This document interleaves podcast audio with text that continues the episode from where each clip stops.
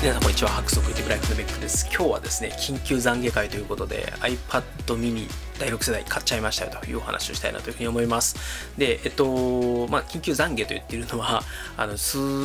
日前というかね1週間か2週間ぐらい前にメールマガジンで今年めちゃめちゃお金使っちゃったんで、これ以上使わないようにしますっていうですね、宣言をしたにもかかわらず、その下の根も乾かぬうちに、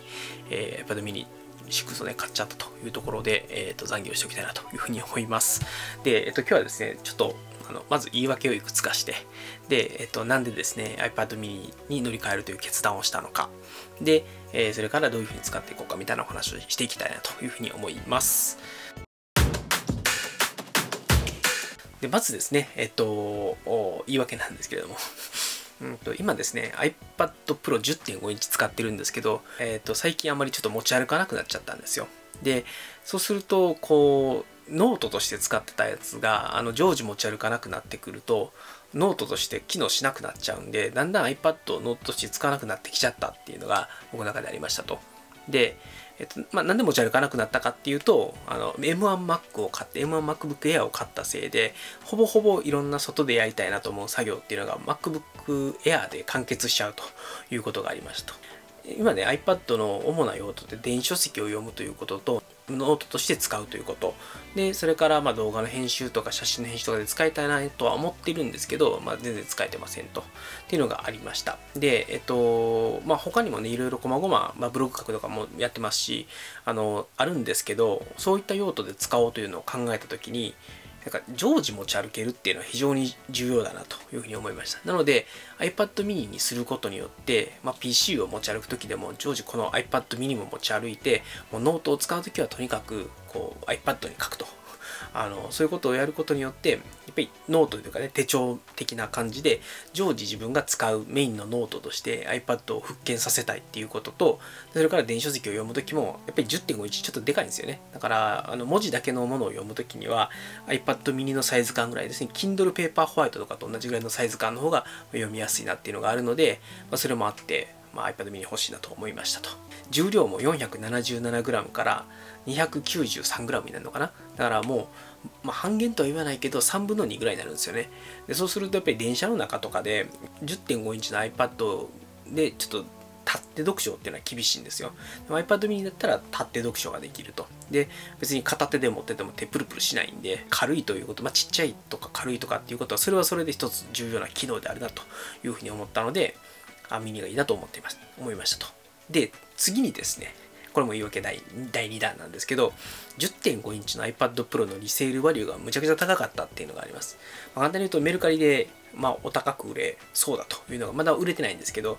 うんとまあ、そうですね、あの iPad Pro 10.5インチの本体、あの256ギガのセルラーモデルなんですけど、まあ、それと Apple Pencil 第1世代と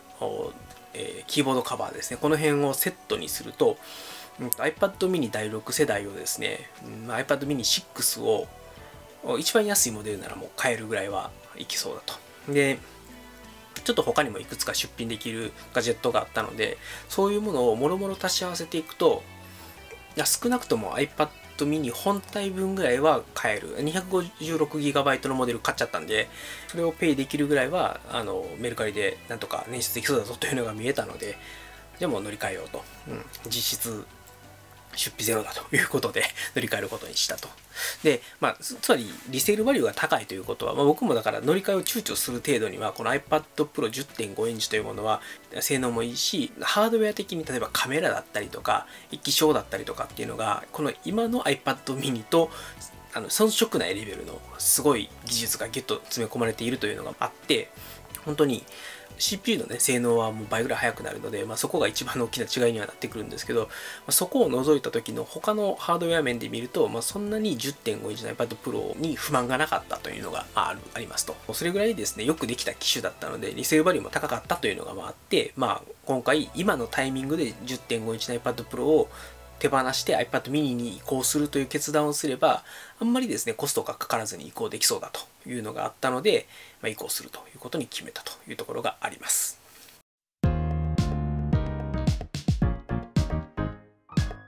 でね、えっとまあ、その軽さだったりとか、まあ、常時も持ち歩きたいとかっていうことも踏まえてでやっぱり CPU のね処理速度っていうのが、まあ、整数演算で倍ぐらい。A10X の頃にこの A ホニャララができたことと A15 だとその単純な性能以外のところでもできることってめっちゃ増えてるんですね。例えばスマート HDR とかっていうのができるようになってたりとかあのセンターフレームとかっていうのができるようになってるっていうのは A15 になったという恩恵が大きいかなと思いますと。でもう一個ねライトニングじゃなくて USB-C が使えるっていうのがもうここが一番の決め手だと僕の中では思ってるところですと。っていうのが USB-C だとあのやっぱり外付けのデバイスとの接続っていうのが、まあ、より簡単にできるとかあるいはより高速に通信ができるんですね。で一番大きいのは外付けの SSD が使えると。それによって動画の編集とかをやるときのワークフローっていうのも非常に、えー、簡単になりますし性能も非常に高くなるので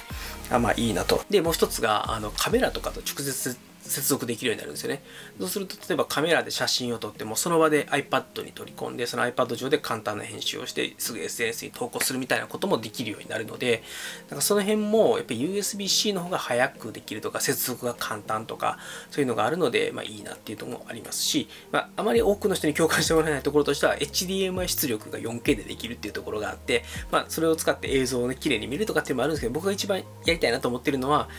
おそらくできると信じてるんですよ。 FiLMiC Pro を使うと、あの HDMI clean out って言ってカメラの映像をあのそのまま HDMI で出力できるっていう機能があるんですね。でそれでできれば 4K の映像で出力できたら、簡単に言うとですね、4K キャプチャーをしてやれば、もう1台ですね、4K で、えー、と出力できるカメラがゲットできるということで、あの僕のですね、マルチカメラ撮影環境に非常に大きく貢献してくれるんじゃないのかなというところで期待しているというところがあります。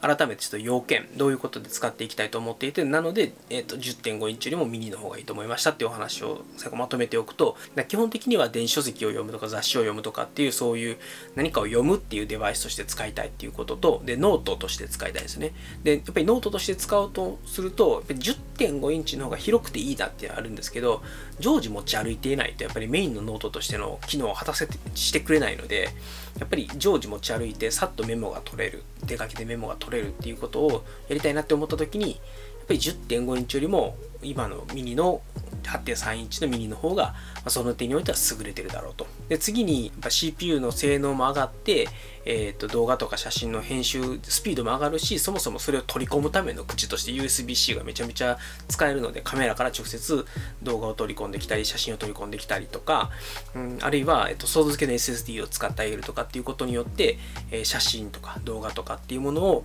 こう iPad mini を使ってよりこう効率よくですね、さばけるようになるっていうところが、まあ、そこも非常にですね、期待値が高いですと。で、まあ、結局僕の用途としては電子書籍を読むノートとして使う、まあ、そういう動画とか写真とかの編集とかあるいはそれを取り込むデバイスとして使いたいでもう一個ブログを書くっていう用途で使えればいいので、まあ、外付けの Bluetooth のキーボードさえつながってくれればそれでいいですとということをまあもろもろ考えていった結果まあ、今の僕の用途で特に10.5インチをなんかそのサイズとか重さとかを理由にあまり持ち歩かなくなってしまったっていう現状を考えると、まあ、使用頻度を上げるいつでもどこでも持ち歩くっていうことがミニによって達成されることのメリットの方が画面がちっちゃくなることよりも非常に大きいんではなかろうかということで、まあ、乗り換えを決めたという次第でございます。ということでね、えっと、今回は、まあ、ちょっともう散財しませんって言ったんで散財しやがってというところの懺悔から入りつつもですね。なんでこれを買うという決断をしたのかっていうところ、まあ、特に10.5インチを持ち歩かなくなったとかただ10.5インチのリセールバリューが高いからミニへの乗り換えコストが非常に小さくて済むとかでやっぱりこう今回 iPad mini の方が10.5インチより優れているところ、まあ、特に CP、えっと、軽くなる CPU の性能が上がる USB Type-C が使えるということによって今の僕の用途やりたいと思ってることを実現できるのはやっぱり10.5インチよりもミニだぞということにもう約ですね。もう1日半ぐらいずっとそのことを考え続けてチーンと出た答えが RC 乗り換えようということだったので乗り換えを決定した次第でございます。ということでですね今回はえ iPad mini 買っちゃったよという懺悔となんで乗り換えたのっていうお話をしました。最後までお聴きいただきましてありがとうございました。それでは皆様さようなら。なんか最後のまとめ方下手くそかって感じですね。